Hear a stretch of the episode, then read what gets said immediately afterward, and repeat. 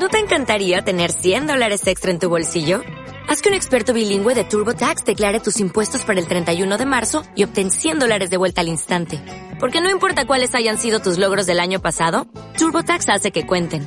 Obtén 100 dólares de vuelta y tus impuestos con 100% de precisión. Solo con Intuit TurboTax. Debes declarar para el 31 de marzo. Crédito solo aplicable al costo de la presentación federal con TurboTax Full Service. Oferta sujeta a cambios o cancelación en cualquier momento. Ayer ya platicábamos sobre esta iniciativa muy interesante que se dio a conocer por la tarde y que tiene que ver con el delito del feminicidio.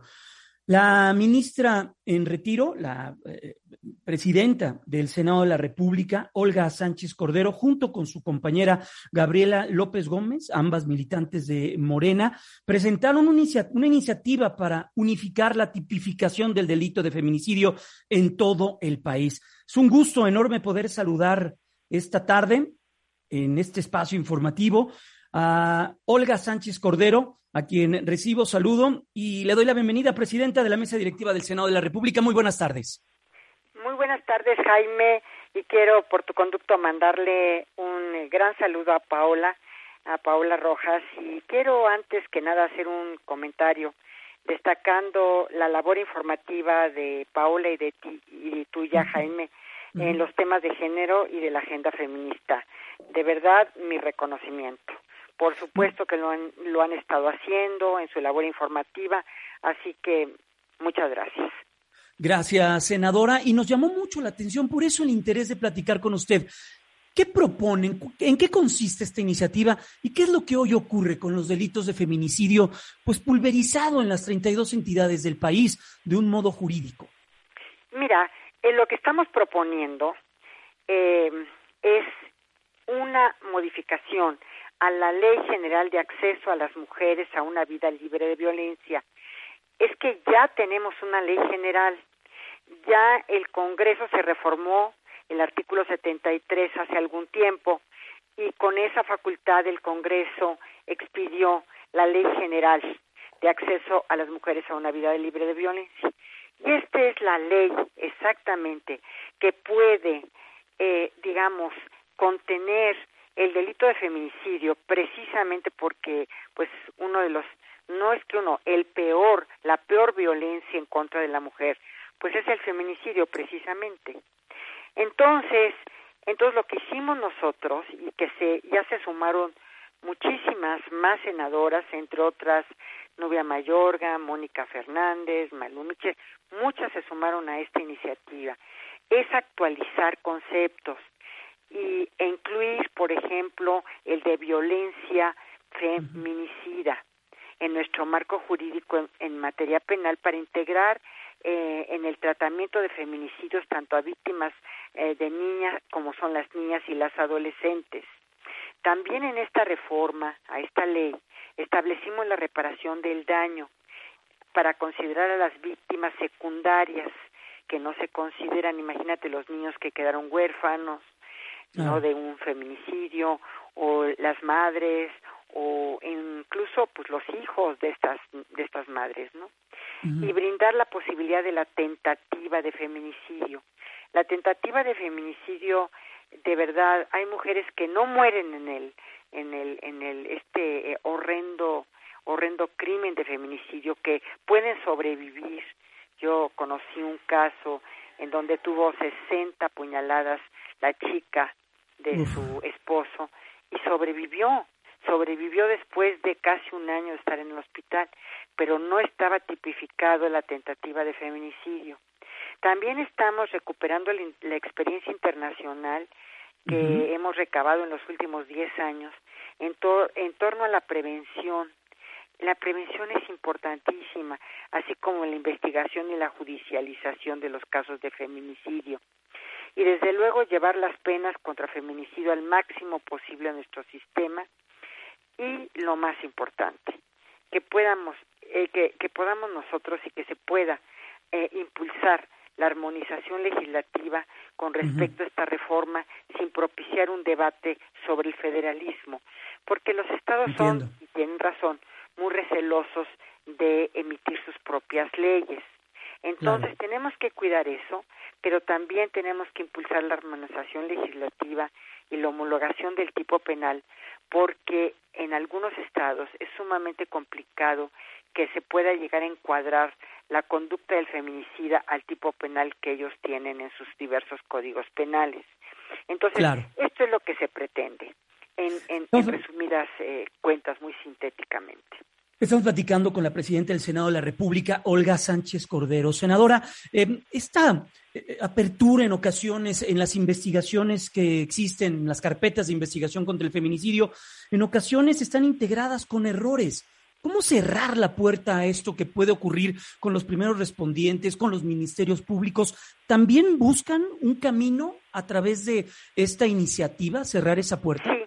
Fíjate que sí, porque es que nosotros estamos reformando la Ley General de Acceso de las Mujeres a una Vida Libre Violencia en el artículo 21.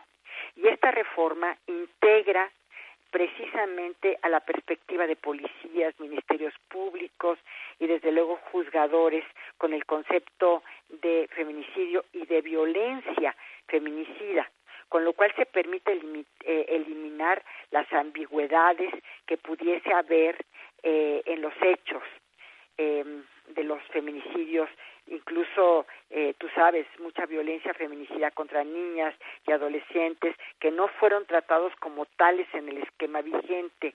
Y, y también se establece eh, también se puede te puedo decir con con toda precisión que se establece que cuando aparezca y ponemos 16 circunstancias eh, no para que se pueda eh, una de estas circunstancias puede configurar el delito de feminicidio. Y desde luego que contemplamos la posibilidad de que la víctima si sobrevive con lo que se habilita la tentativa de feminicidio también se establezca esta tentativa de feminicidio y eso es muy importante porque no, no está tipificada la tentativa de feminicidio en el caso de que la víctima sobreviva. Y desde luego también eh, incluimos ahí a las policías a los primeros respondientes incluimos también a los ministerios públicos cómo deben de investigar eh, con perspectiva eh, de género estas estos horrendos crímenes en contra de las mujeres. Y por supuesto también estamos viendo el otro tema de la prevención, que la prevención es importantísima, importantísima y tenemos también en esta iniciativa una, una, un tema de reparación del daño tanto a la víctima en su caso cuando sí sobreviva o a las víctimas secundarias. Y creo que y creo que estamos también viendo por ejemplo la situación de la suspensión de los derechos de la persona victimaria con respecto a la víctima y estamos eh, eh, también estableciendo la pérdida de la patria potestad de la tutela para proteger a las niñas y adolescentes a las adolescentes y estamos para entender para entender también esto, senadora, hay que, hay que comprender lo que está ocurriendo. El, delito de feminicidio recién cumplió 10 años de ser tipificado como tal. O sea, vamos, vamos lentos en ese tema. Nos falta todavía mucho por recorrer.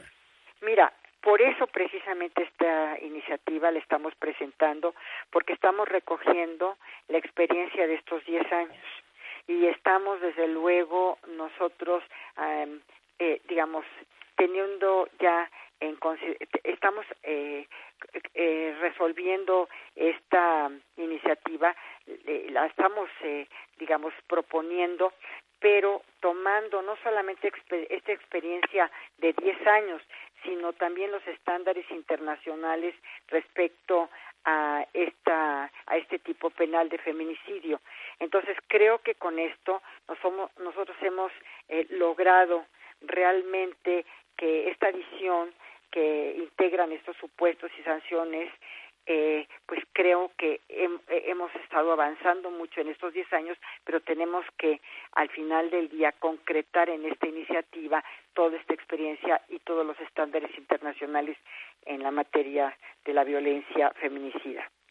¿Las penalidades también estarían abordadas en esta iniciativa? 40 años de prisión, sí. Es el máximo de nuestro orden jurídico y además contemplamos cinco agravantes que no existían.